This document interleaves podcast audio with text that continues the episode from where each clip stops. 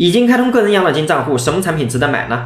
个人养老金主要是可以买银行定期存款、中短期的养老目标基金以及养老保险这三种产品。我们从实用性和产品收益两个角度来考虑。一方面，从实用性角度，个人养老金这个政策啊，它是为了让我们在退休的时候能够有一笔钱，或者是每年每个月持续有一笔钱来补充养老，和我们的城镇职工养老保险一样。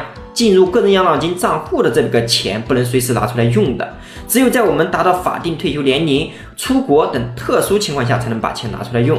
很明显，短期的产品它不太适合我们做长期的养老规划。为什么这么说？一，如果我们选短期的产品，到期后是不是需要我们每次都得重新选产品？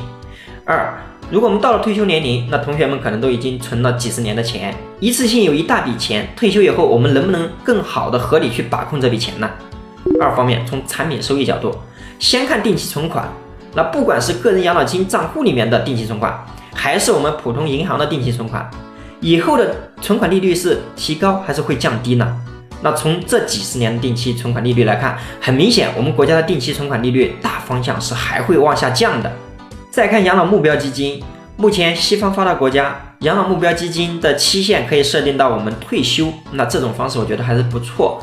那你看，目前我们的养老目标基金基本上都是短期的，那未来的预期收益怎么样呢？大家的看法是不一样的。那如果我们愿意去承担一些风险，那这也是一个不错的选择。